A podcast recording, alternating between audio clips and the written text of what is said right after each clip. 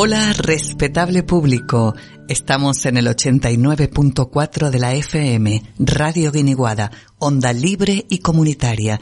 Esto es Respetable Público Club de Teatro, un programa de radio para un club de teatro. Quien les habla, Mary Pompis.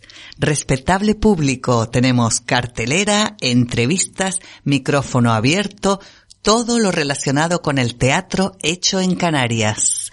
Una vez más, como cada semana, aquí para todos ustedes, respetable público.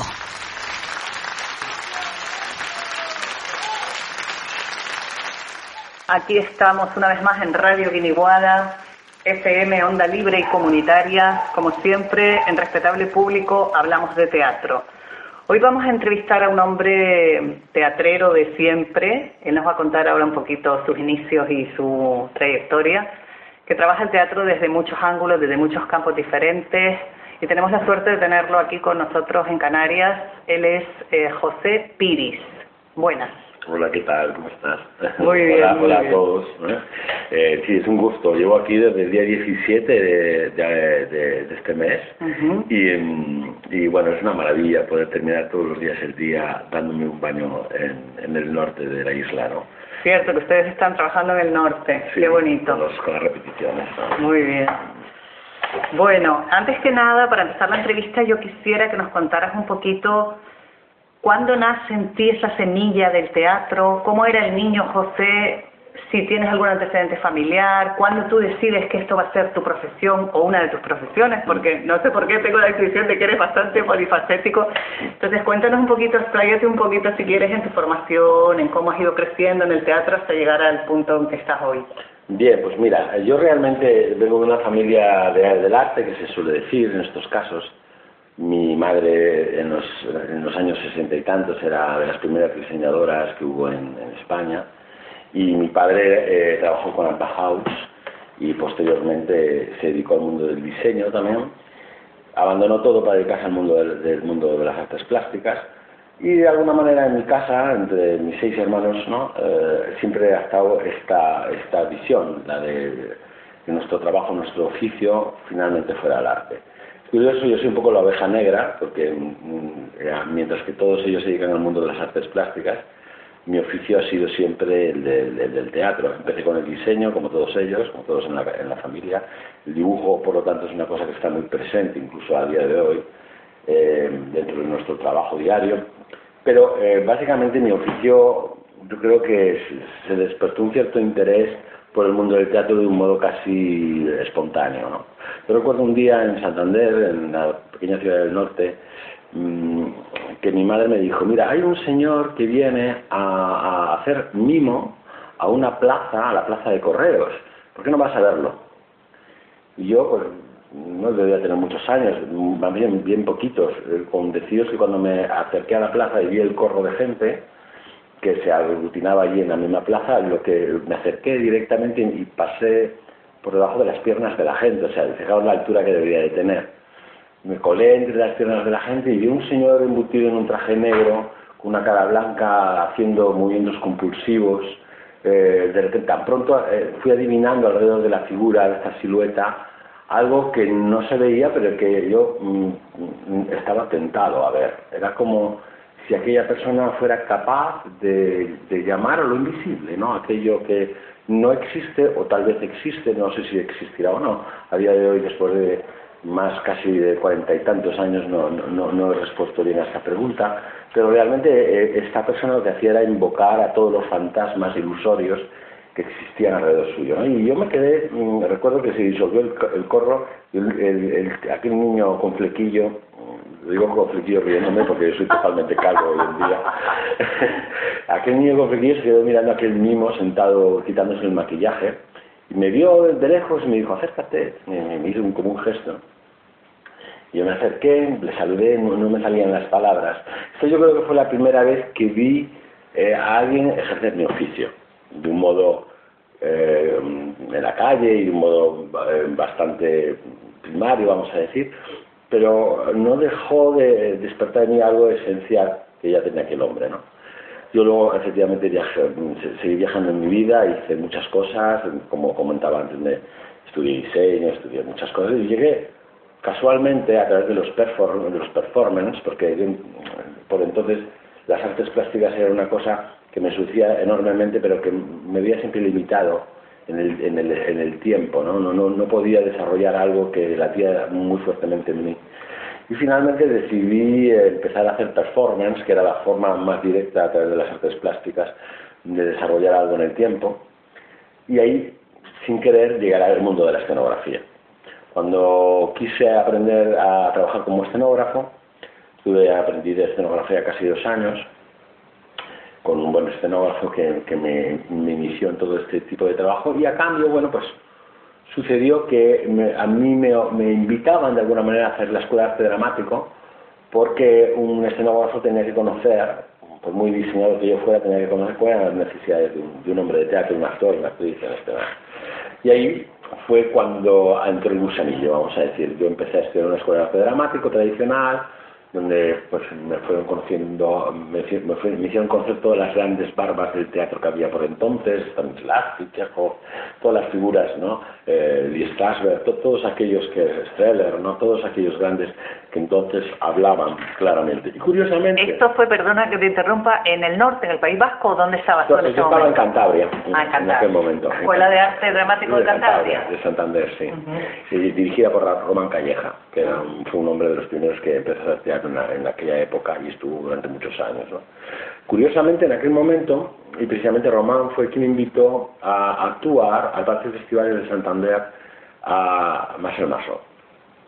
Yo por entonces eh, no tenía muy claro quién era aquel señor y de repente fui a ver el espectáculo y, que, y vi un extraterrestre sobre el escenario haciendo algo prácticamente sagrado. ¿no?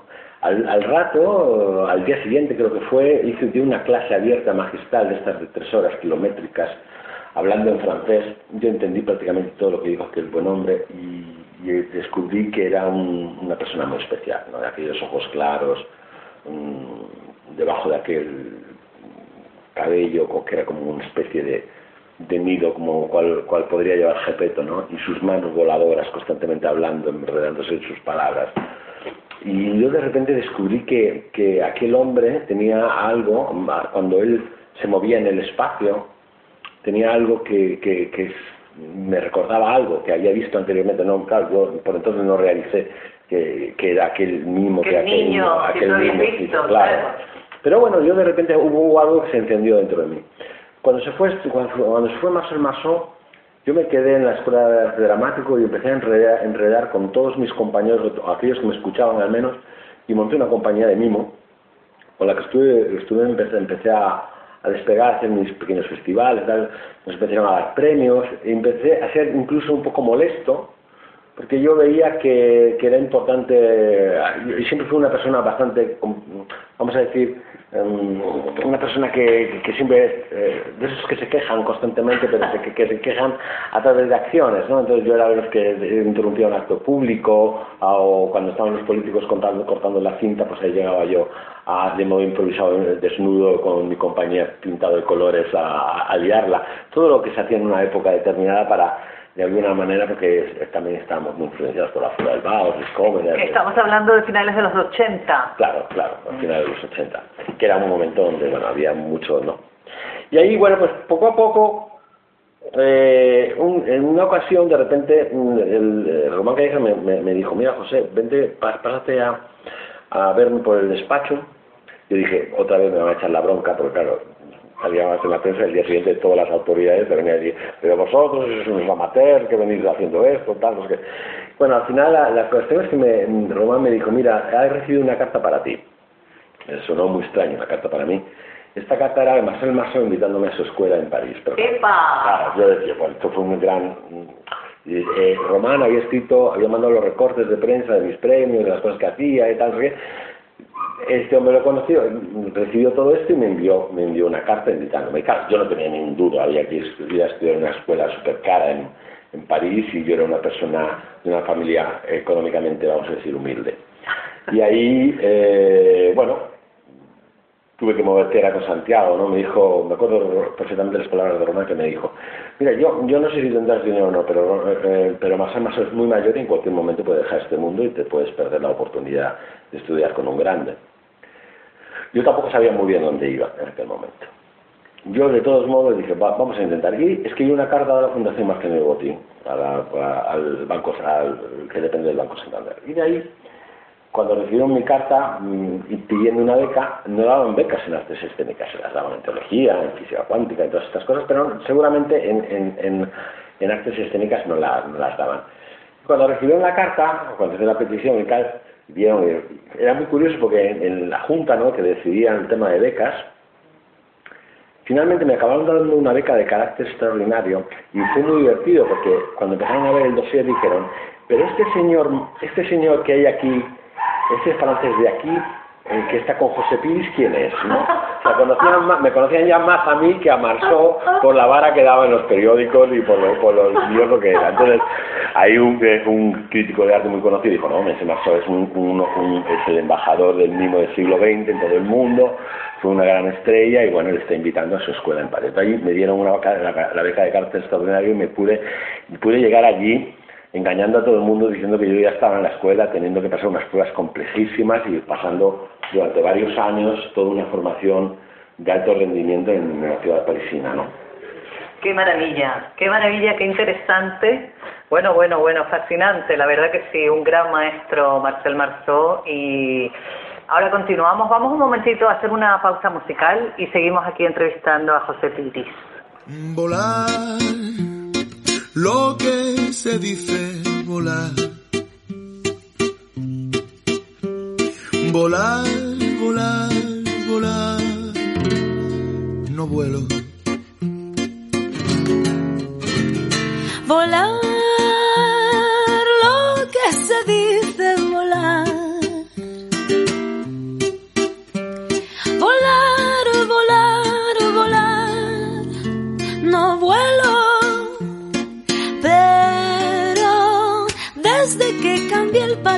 por el callejón, desde que rompí todas las hojas del guion. Si quieres buscarme, mira para el cielo.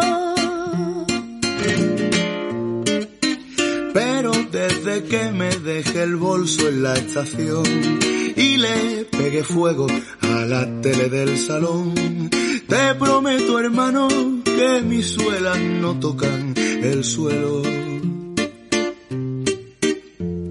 Solté todo lo que tenía y fui feliz. Solté las riendas y dejé pasar. No me ata nada aquí, no hay nada que guardar así que cojo impulso. Pues aquí seguimos después de escuchar esta bonita música, charlando con José Piris, actor, mimo, director de teatro. Estamos en Radio Guiniguada, esto es Respetable Público. Bueno, entonces nos habíamos quedado en que te fuiste a París. Eh, París, ¿no? Hola, la. Hola, la. Hola. Yo de la même, no sabía, no sabía decir ni mu no es ni, ni hola, ni buen voy decir. Y ahí, ahí que me presenté, ¿no? En una escuela internacional donde todo el mundo que venía a estudiar venían después de llevar mucho tiempo dedicándose a, las artes escénicas, a trabajar con el cuerpo, venían bailarines, acróbatas, venía gente de, diferentes lugares del mundo y, y, con una preparación, ¿no? Yo, yo creo que era el único bueno, un español de repente de Cantabria, que yo creo que no sabía, no, en la vida había hecho un Ronde de Zambert, ¿no? Entonces, al final me encontré allí, yo me acuerdo perfectamente la audición con Masson. Dijo, enfant, bien. Me dijo, no, ven, ven mi niño, ¿no? Me dijo, y coge una flor. Y yo me quedé con cara de, de podéis, podéis, podéis imaginaos, ¿no? Miré alrededor, no había ninguna flor me dijo imaginaria, una flor imaginaria, y yo pues con, con esta naivete que uno no tiene cuando, cuando es un niño, cogí entre, entre mis dedos una flor y se la entregué. Y cuando se la fui a entregar, de repente, vi el gesto que hizo, ¿no? Que es soplar sobre la flor. Hizo un soplido sobre la flor. Y yo me quedé sorprendidísimo porque, claro, eh, fue un acto mágico. Eh, yo no entendía cómo él sabía que yo había cortado un diente de león y no una margarita una, o una una rosa, pero en mi cabeza estaba un diente de león lo que le estaba entregando, ¿no? Y él supo perfectamente leer eso, y eso me llamó muchísimo la atención me hizo entender que de repente toda magia tiene un misterio y todo misterio requiere un tiempo para poder descubrirlo.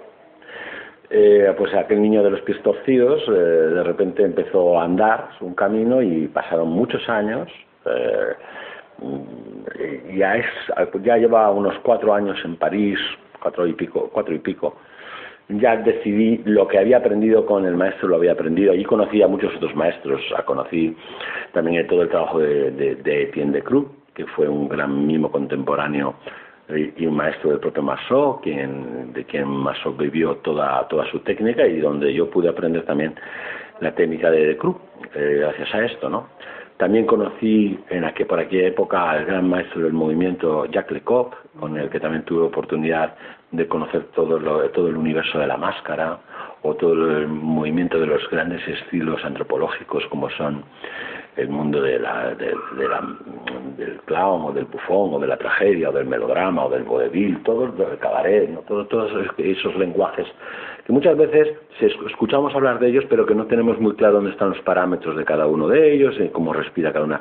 Y donde para mí con los años he descubierto que en, cada uno de estos lenguajes eh, eh, artísticos, en, estos estilos, se alberga de alguna manera algo de esencial del teatro. Cada uno nos, nos enseña, nos da una gran clave del teatro. Por lo tanto, ya no es solo exclusivamente estudiar a un clown o un bufón para trabajar el clown o el bufón, sino porque eh, la esencia que encuentras en cada uno de ellos es algo universal que te permite profundizar en todas las formas teatrales, ¿no? Y te permite entender más allá del teatro como un fenómeno no solo eh, inclusivamente eh, interpretativo, sino también en cuanto a la puesta en escena, o en cuanto a la escritura dramática, o todos aquellos elementos que circundan el mundo del teatro, que son muy vastos y no siempre tan conocidos, los conocemos la gente de teatro, pero que luego, posteriormente, el público en general no tiene siempre la, la opción de entrar en, los urdiles de, este arte. ¿no? La cuestión es que todos aquellos años frecuentado por, nombres como muy interesantes, que de alguna manera muchos de ellos no eran tan conocidos. El mismo Peter Brook, por ejemplo, en aquel momento era un director conocido, pero no tenía la proyección que tiene eh, hoy en día, por ejemplo, ¿no?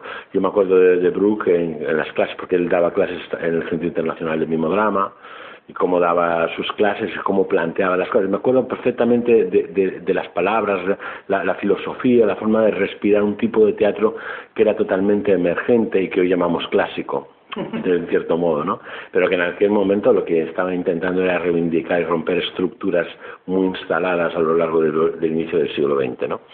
Bueno, todo esto me, me, me, animó muchísimo a descubrir que, yo era un actor creador, que era un artista de finales del siglo XX y, podía intuir que iba a ser un artista de principios del siglo XXI. Eh, y ahí me arranqué. Hablé un día con Marceau junto a dos compañeros de la compañía y decidimos dejar un poco eh, París para venirnos y montar nuestra propia compañía en España. Cuando llegué aquí me, pedí, me pedí un gran culazo, eh, es decir, como todos, cuando uno se hincha puede hinchar como un globo, cuando uno es joven intentando entender eh, las voces del, del, ego, ¿no? Y finalmente uno, no sé, eh, cree que, que, tiene en su mano, por haber trabajado, meramente por haber trabajado, por haber estado en ciertos sitios, piensa que tiene una varita mágica. Y esa varita no es una varita mágica, es, es, un palo con el que hay, que hay que hacer sitio, ¿no? Entonces hay que hacerse sitio y cuando llegas a un sitio donde realmente, por ejemplo, todo el arte que, al que había estado yo entregado en cuerpo y alma durante ese tiempo, como era el teatro del gesto, el mimo, la máscara, el mundo, todo, todos los mundos de ese, otro teatro muchas veces que no siempre ha estado puesto en, la mira y que eh, en los 60 tuvo la oportunidad de renacer y que tuvo todo un tiempo hasta los 90 muy fuerte y luego a partir de ahí ya se crearon nuevas, nuevas metodologías, nuevas visiones, ¿no? Y a mí me tocó pues llegar en aquel momento y eh, estaba con un pie en España en aquel momento, estaba un pie, un pie en España, otro en Italia, otro en Holanda, luego estuve un tiempo viviendo en Bélgica y estuve conociendo a diferentes maestros y, y trabajando con diferentes compañías para bueno, por, impregnarme un poco, un poco por todo esto, ¿no? De repente estabas con Jacques Lecoq, conocías la comedia del arte, pero no te querías quedar solo exclusivamente con tres semanas de comedia del arte en su escuela. Querías de repente ir a la mejor escuela de comedia del arte de, Italia y, si podías, si podías mm, meter la cabeza en una producción de Dario Fo, lo ibas a intentar, porque era de algún modo la forma que teníamos entonces de aprender, entre otras cosas, ¿no? Y de, y de encontrar tu sitio, no tenías muy claro dónde estaba tu sitio, ¿no? Y hace falta, yo creo, arar muchos terrenos para encontrar cuál es el, lugar, ¿no? Yo me acuerdo de haber llegado aquí y, ser eh, muy difícil, porque piensas que van a entenderte todo el mundo, nadie te entiende. Piensas que los nombres con los que has estado son nombres de peso, nadie los conoce. Y es, es, es un poco al principio, bueno, desalentador, vamos a decir. Yo tuve la suerte en aquel momento de Salvador Collado, que era por lo tanto por entonces un director y productor de teatro de los Collado, bastante conocido en una, época en España, se planteaba hacer, llevar a escena la historia de un caballo de León Tolstoy, que en su momento le hizo eh, con, con Freddy Van Mellen, que fue un gran mimo que murió en el año 84 en un terremoto en México. Pero, pero esta vez, eh, en principio la montaron con Jesús Rodero, fue el primero que montó, que muchos, igual los jóvenes seguramente no sabrán quién es, pero los más mayores saben que fue uno de los grandes actores de nuestro de nuestra España, del teatro español.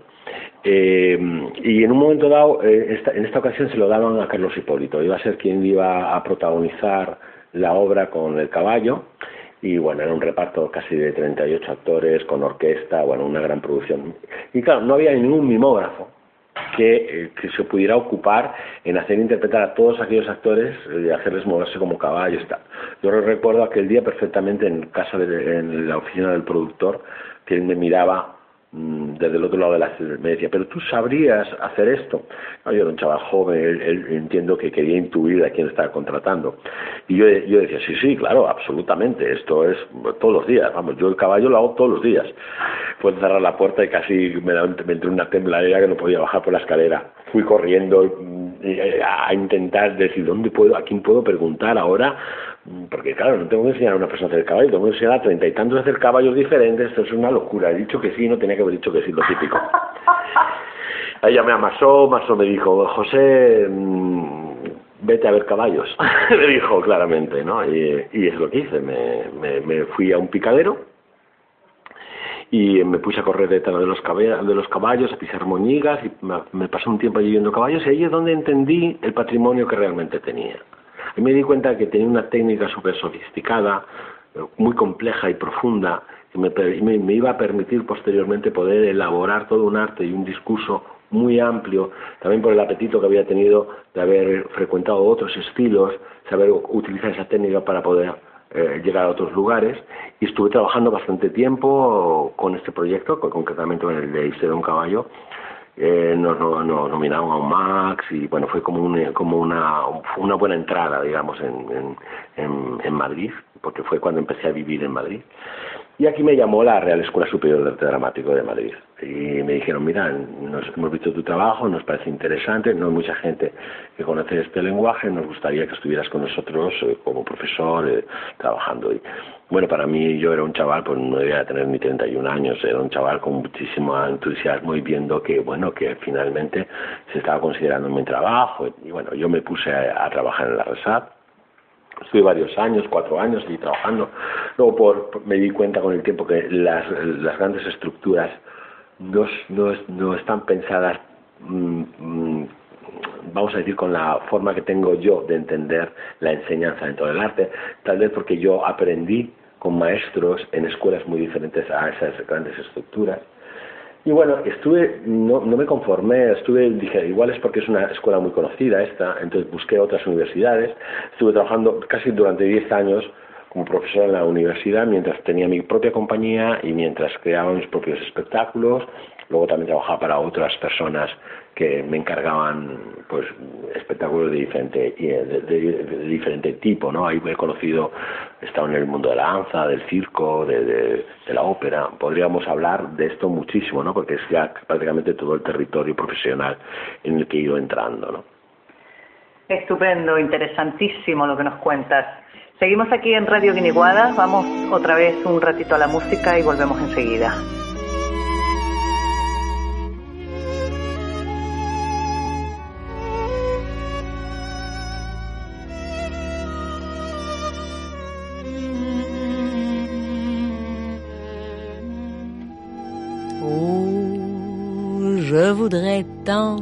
tu te souviennes des jours heureux où nous étions amis.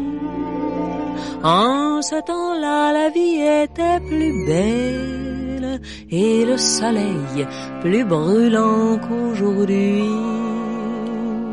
Les feuilles mortes se ramassent à la pelle.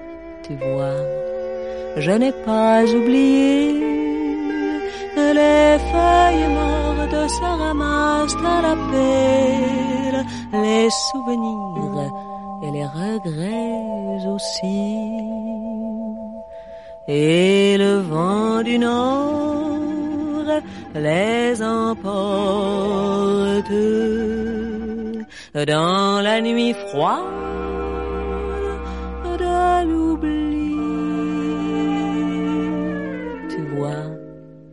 je n'ai pas oublié la chanson que tu me chantais. C'est une chanson qui nous ressemble. Toi tu m'aimais et je t'aimais. Nous vivions tous ensemble, toi qui m'aimais, moi qui t'aimais. Mais la vie sépare ceux qui s'aiment tout doucement, sans faire de bruit. Et la mer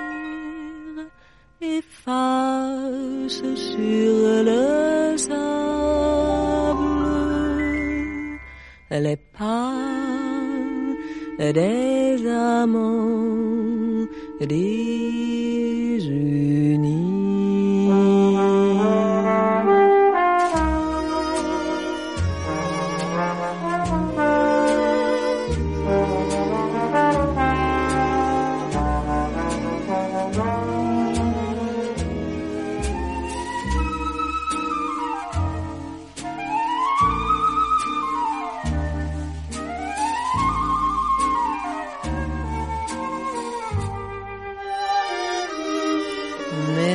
Sépare ceux qui s'aiment tout doucement, sans faire de bruit. Et la mer efface sur le sable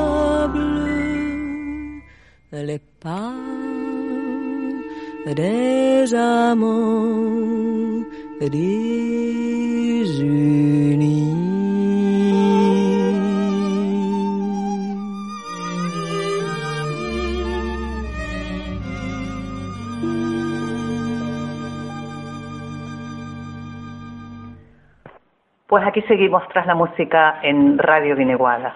Bueno, José Piris, estás aquí en Canarias, has venido aquí a trabajar con la compañía Anartistas. Cuéntanos un poquito, ¿están ensayando? Cuéntanos un poquito cómo, cómo va la cosa, cómo llegas a Canarias. bueno, Canarias es, las islas en general, es un, sitio donde suelo venir muy a menudo a, a visitar, tanto Gran Canaria como Tenerife, como, bueno, este, por ejemplo, este mes de enero estaré también en Fuerteventura y bueno, en general, Lanzarote también estaba actuando bastante el, año pasado.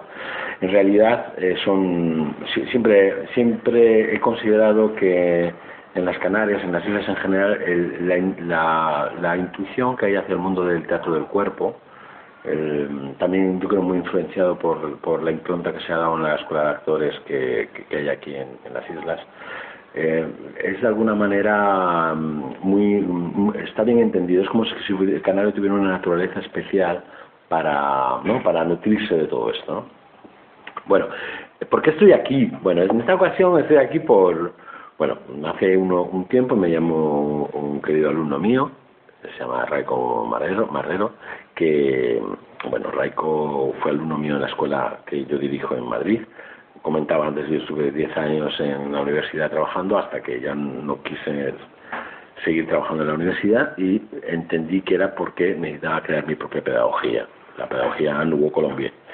La pedagogía Nouveau Colombier es un homenaje al Vieux Colombier, que fue una escuela de Copo, de Copo, de Charles Dulin a principios del siglo XX, de donde vienen todos mis maestros, y como un homenaje a esto hice planteé esta pedagogía. La pedagogía, lógicamente, necesita una escuela, una estructura como tal, y ya lleva 11 años trabajando y trabaja sobre una transversalidad entre las visiones de Etienne de Cruz, Marcel Marceau y Jacques Lecoq, pero mm, replanteadas por, por el enfoque que le doy yo y mi equipo. Ahí apareció Raiko. De repente llegó a estudiar conmigo y descubrió entre el mimo y todas las artes escénicas del cuerpo, la máscara, bueno, una de ellas que descubrió y que le llamó mucho la atención fue eh, la pantomima romana, la, comedia grecolatina. ¿Qué sucede? En este espectáculo Miguel Ángel Martínez escribe una, obra inspirada en Plauto, eh, con un texto contemporáneo, pero que alude totalmente a, las estructuras y a los arquetipos de, la época grecolatina.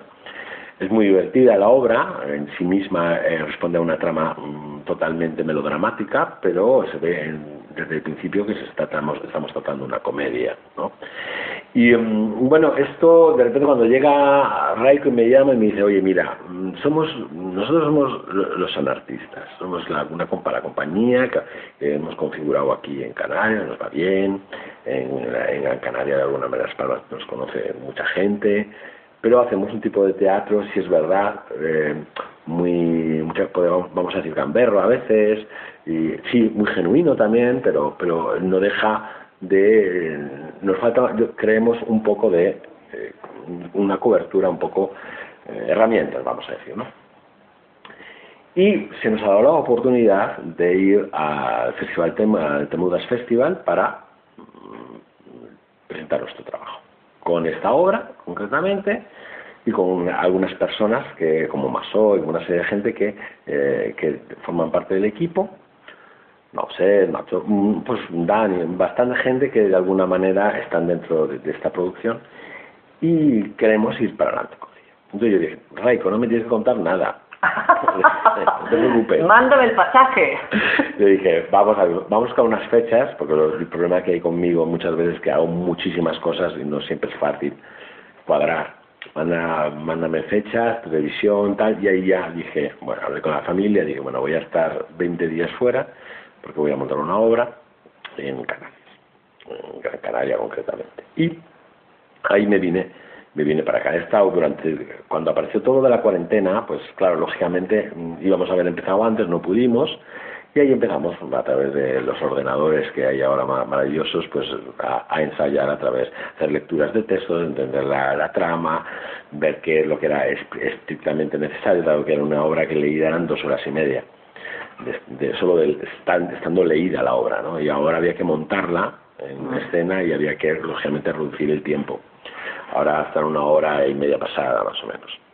Con lo cual, eh, ha habido mucho trabajo de, estructuración de la obra, de revisión de esta y entendimiento. Y luego ya ha sido llegar aquí, gracias a que está Mingo Ávila conmigo trabajando como ayudante de dirección, ha hecho todo un trabajo previo con, con, con, que fueran aprendiendo el texto, lo supieran intencionar, todo, lo que es, digamos, necesario dentro del trabajo del actor.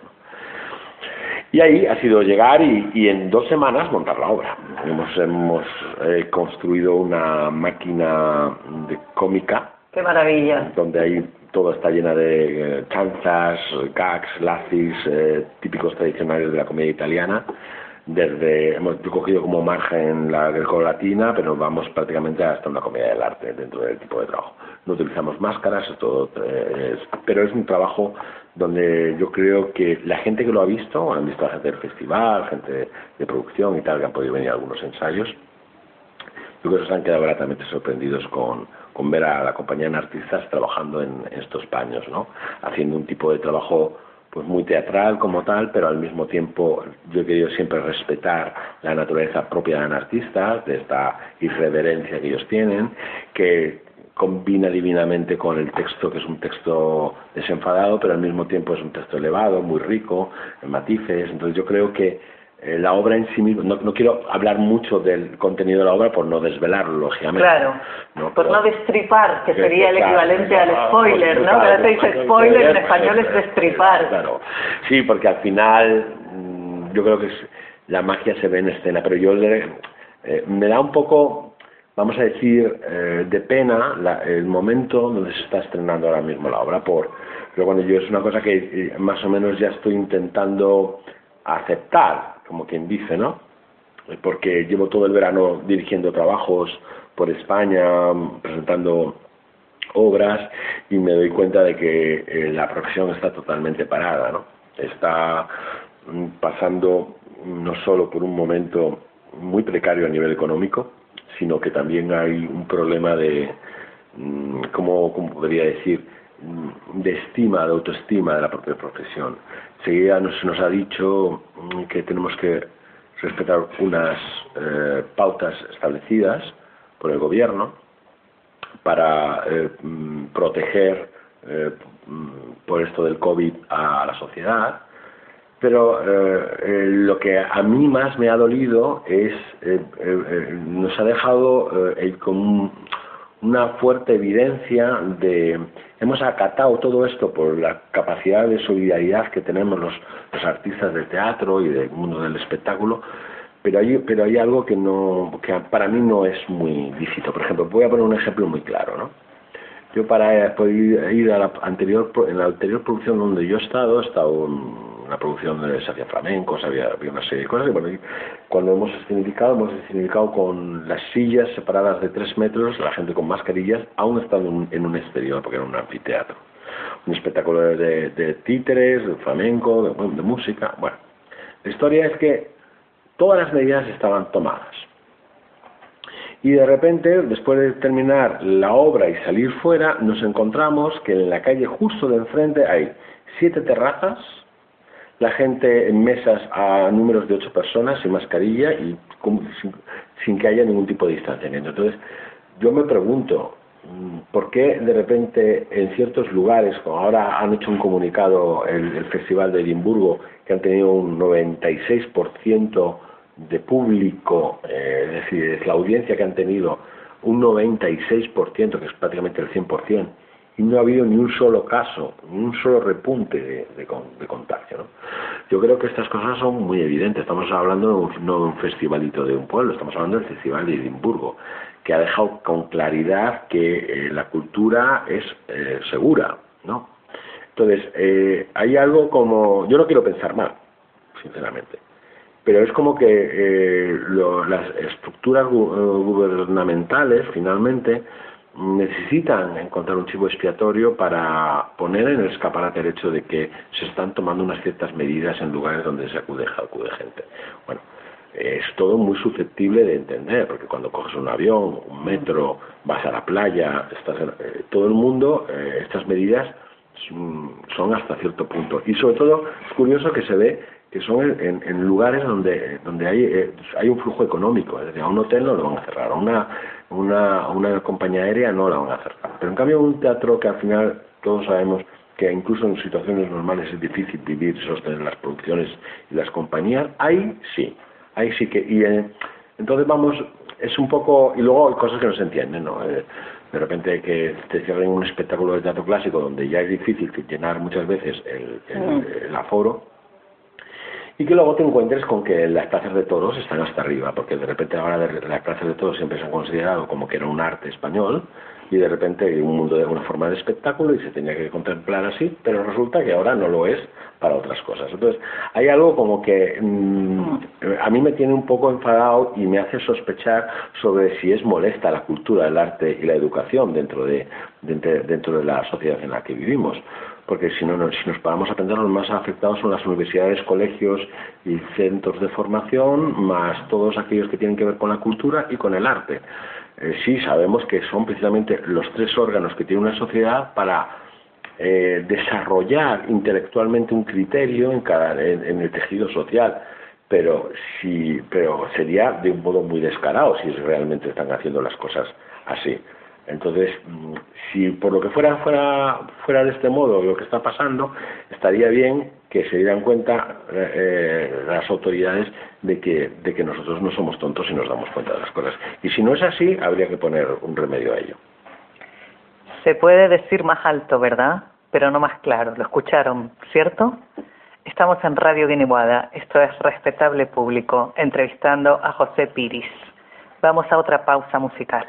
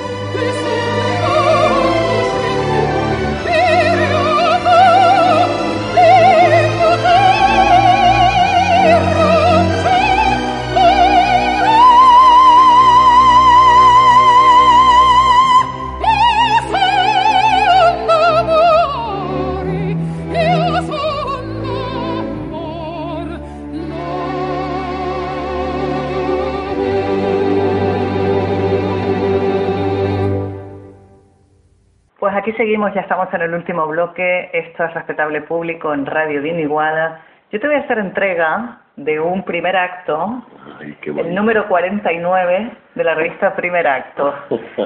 y quiero que como regalo de, de la radio, como regalo de este programa de teatro, este es un programa específicamente para el teatro canario, para que el público canario conozca al, al buen hacer o mal hacer, pero la idea es que sea siempre el buen hacer del teatro canario. Y tú estás aquí dirigiendo una compañía canaria, pero me gustaría que nos dieras un poquito tu visión de, mm, ya que además vienes de formarte con grandes maestros del siglo pasado, como tú bien dijiste al principio, tu visión de lo que es el teatro actual, el movimiento teatral actual, la vanguardia, si consideras que las hay. Hace un momentito nos decías que por esto del COVID ha estado todo un poco parado. Bueno, quisiera cerrar el programa hablando un poquito del momento actual del teatro español y, canario, el que tú conozcas. Bien, pues mm, sí, mira, verás, eh, vamos a ver cómo, cómo eh, plantear el, tema, porque lógicamente ahora la actualidad de hoy en día es la actualidad, todos lo sabemos, la actualidad COVID, con lo cual hablar de esta actualidad es un poco complicado, pero bueno, tiene que ver, podríamos decir que tiene que ver con, con lo que se estaba viviendo justo antes de que se diera todo esto, ¿no? Claro. Yo creo que yo, yo, yo hay algo que siento y es eh, eh, cómo el teatro hoy en día se ha integrado dentro de la sociedad, ¿no? Hoy en día los que somos de teatro en general nos hemos dado cuenta de que para poder vivir de nuestro oficio tenemos que mm, entrar dentro de ciertas estructuras y hacer las cosas de una, con ciertas maneras. Esto ha, eclipsado un poco algo que para mí creo que es esencial dentro del teatro, que es la capacidad que tiene el artista de poder decir desde él, desde su criterio, desde su visión. ¿no? Se tiende mucho a, o por un lado, hacer un trabajo antropológico, de ir a buscar obras clásicas y traerlas a nuestros días, para magnificar una, vamos a decir, una, una cierta presencia teatral, ¿no? Donde uno dice, bueno, yo cojo un clásico, un Shakespeare o un Molière, un Calderón y de repente lo, lo levanto y, y entonces ya estoy tengo un empaque como espectáculo, ¿no? Es vendible dentro de unas redes, de unos festivales, de una... O no. O yo cojo una serie de nombres determinados que son nombres visibles, que, tienen muchos seguidores en Instagram, que tienen una cierta proyección televisiva, o tienen, o tienen de algún modo este, esta, esto que tanto es interesante para una empresa comercial, y les colocamos, les colocamos como cabezas de cartel, ¿no? Y entonces nos aseguramos de que la producción pueda funcionar. O no, o de repente yo pertenezco a un tipo de teatro que es un teatro más industrial en el sentido de que eh, yo trabajo con el Rey León o trabajo con un, espectáculo de estas características donde finalmente es, algo tiene más que ver con el divertir, ¿no? Eh, tiene que ver más con un parque de atracciones que con, con propiamente lo que es el rito teatral y sagrado del teatro, que tiene que ver con, con que el público y el actor coinciden en un lugar mágico, misterioso, donde mm, todo de repente trasciende porque hay una conexión sagrada sobre lo que sucede en escena. ¿no? Este hecho que hoy en día es necesario dentro del teatro y que es necesario que el artista, por un lado, eh, busque, porque tiene algo que decir, tiene algo que contar, tiene algo que plantear. Ahora mismo yo veo que en, las redes hay muchísima gente quejándose con todo lo que pasa con el COVID. Bueno, pero no he visto todavía un espectáculo que hable del COVID. No he visto una sola obra de teatro escrita que esté poniendo en evidencia aquello que nosotros estamos viviendo, por ejemplo. Y viviendo desde ahora, desde nuestro aquí y ahora, ¿no? No desde esto es lo que pasó con el COVID hace 20 años, no, no, ya ahora, ¿no? Eh, me pregunto qué es lo que ha cambiado cuando en los años finales de los 70, a principios de los 80, la gente se tiraba a la calle para reivindicar sus libertades, su forma de pensamiento, su, ver un mundo en el que podían creer proyectado en un futuro mucho mejor. Y, ¿Y qué es lo que ha sucedido hoy en día, donde la gente tiene más preocupación por tener muchos seguidores en Instagram o tener una gran gira asegurada que le va a dar de comer o, tener una serie de, de, contratos que van a hacer que sean más visibles, ¿no? Hay una especie de ombliguismo que ha generado esta, este, mirarnos a nosotros y salvar la camiseta en vez de... Sí, y no solo, disculpa, no solo ombliguismo pienso yo, sino también mercantilismo. O sea, parece que, que los actores y las actrices aspiran a ganar un premio porque saben que a la semana siguiente van a estar haciendo un anuncio de cremas o de... Que yo, yo, yo, yo, eh, yo puedo entender de dónde viene. Yo puedo entender que vivimos en una educación totalmente condicionada, ¿no? Donde al final si tú sacas un 9 o un 8 en la universidad te van a dar la beca al año siguiente para poder seguir estudiando y luego te van a dar una beca de investigación y luego te van a pasar unos reconocimientos, unos premios y se van a hacer. Seguramente no, la estrategia es diferente a, a, a a unos políticos y, y sacas en la prensa y que al final te den una beca, como me pasó a mí. O sea, que era igual otra... Yo estaba reivindicando mis verdades en aquel momento. Exactamente.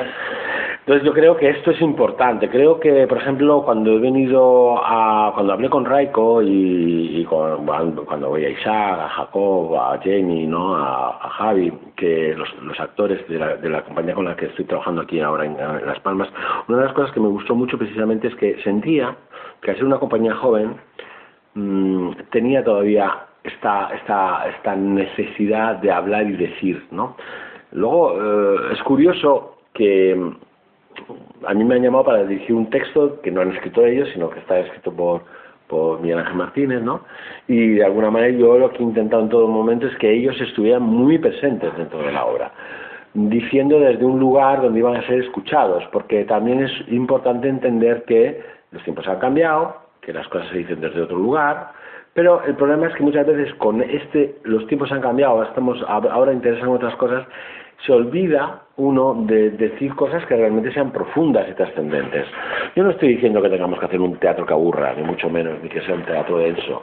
Puede ser muy divertido, puede un teatro muy actual, muy, muy, que provoque mucho la conexión con el espectador, pero, pero también es importante que hablemos de aquellas cosas que, que nos mueven. Si tú vas a ver un espectáculo y realmente no, no, no hay nada que se ha movido dentro, el espectáculo no ha, ejercido la capacidad metamórfica que tiene, ¿no? Entonces yo creo que esto esto es importante. Yo creo que hoy en día, más que nunca, eh, hay que dejar de estar solo, eh, el actor de hoy en día dejar de estar solo pendiente de los castings, tiene que tener que aprender a ser productor, tiene que ser capaz de aprender a escribir, tiene que ser capaz de aprender a montar eh, puestas en escena, tiene que ser capaz de reinventar el teatro. Cuando digo reinventar el teatro es reinventarlo, es crear nuevos parámetros, crear nuevas formas de trabajar, nuevos lenguajes, nuevos lenguajes, acceder de algún modo a un tipo de público. Diferente, no solo acceder a un tipo de público ya educado en el teatro, sino a todo tipo de público. Y que el público, de algún, de algún modo, la gente que, que no tiene costumbre de ir al teatro, cuando vaya al teatro quiera volver al teatro. Esto es mm. fundamental, esto es una educación. El teatro no es una cosa muerta, es posiblemente la cosa más, viva del mundo. Hay, hay este discurso muchas veces que se estila de, no, es que es un, el teatro es ya un arte antropológico y ya se va a perder, que, que tal, ahora mismo son, son eh, las superficies eh, tecnológicas las que dan realmente la visibilidad para, para contar historias, y bueno, no, no nos confundamos, el teatro tiene un ingrediente que es imprescindible, por eso yo me enfado hoy en día cuando de repente en un teatro no te dejan llevar público, porque lo que se da en el teatro, lo que hace que el teatro sea mágico es que es un hecho vivo totalmente, desde que se abre el telón hasta que se cierra, y donde no solo forman parte del teatro, no solo lo hacen los actores o el director o el autor, el teatro sobre todo lo hace el público. Nosotros construimos una maravilla escénica gracias al público, porque hay, porque entonces cuando yo me veo haciendo las cosas de streaming o me veo, realmente hay algo que, que, que, está totalmente estirpado, es como tener ser un padre sin hijos o un hijo sin padre. Es, hay algo que falta dentro de este discurso eh, que, es necesario para cualquier tipo de ritual, para cualquier tipo de hecho sagrado, donde, donde dos elementos conectan en lo psicoemocional y todo trasciende. Y de repente mm, nos puede parecer una cosa incluso el que lo pueda escuchar puede decir, bueno, pero esto vaya rollo, ¿no? Pero perdona, que no es un rollo, que es que resulta que el teatro lo que hace es un estudio del ser humano. del paso del ser humano, de la sociedad humana, que tanto nos preocupa a nosotros, porque está claro que a los únicos que nos preocupa es a nosotros, la sociedad humana. Por eso, por eso hemos hecho del mundo lo que hemos hecho, nos hemos cargado este mundo, nos preocupa mucho si nos, nos ataca un virus o si nos vamos a poner malitos, pero no nos preocupa para nada si nos estamos cargando el mar, o si nos estamos cargando la atmósfera, o si nos estamos cargando los bosques, eso nos da exactamente igual.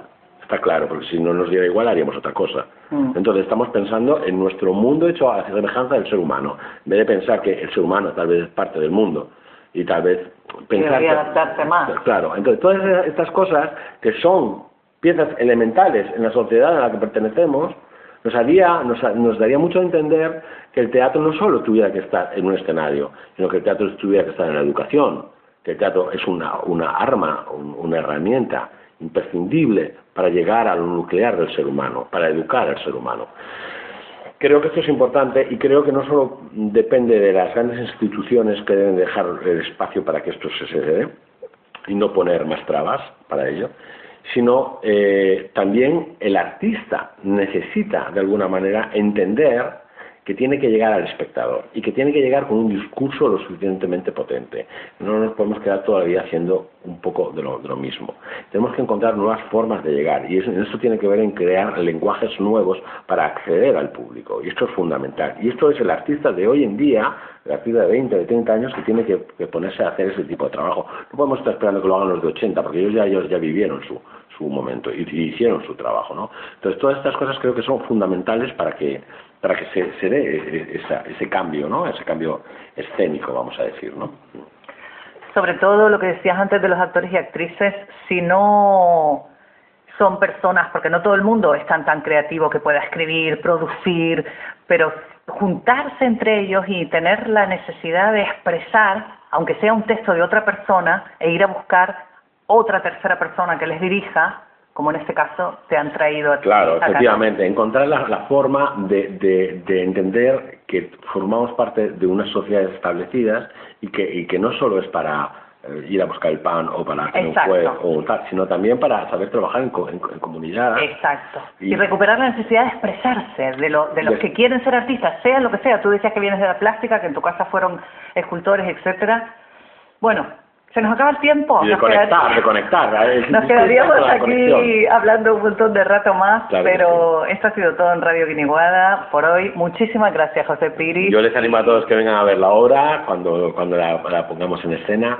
Yo creo que va a merecer la pena y que van a pasar un rato muy agradable y muy divertido. Y Break a Leg, que queda mejor que lo otro para este estreno. Mucha suerte, gracias. Muchas gracias, muchas gracias. Un abrazo a todos.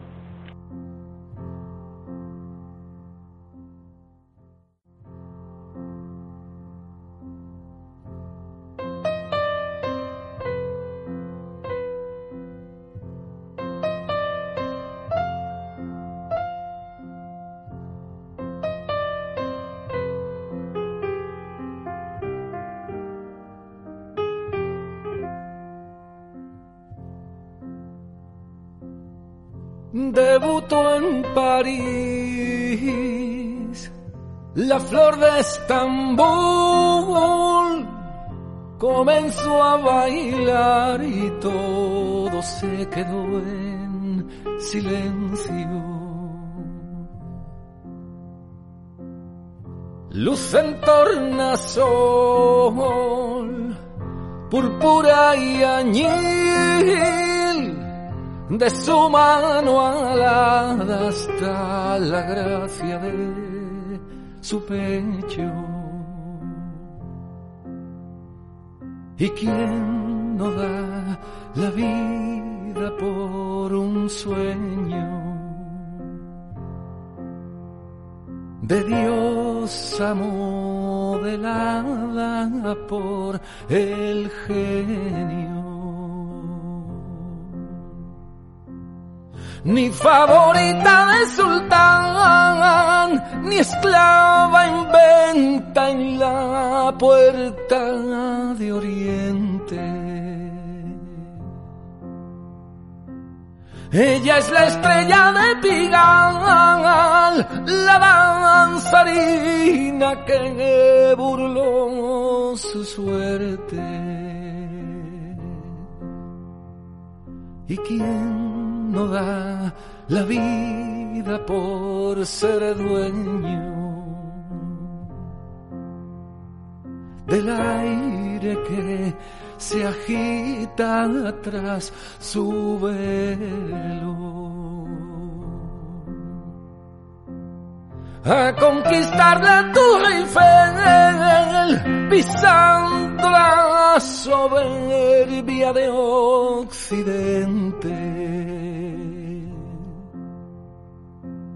Ella es la estrella de Pigal, la danzarina que me hirió de muerte. ¿Y quién no da la vida por un sueño de diosa modelada por el genio.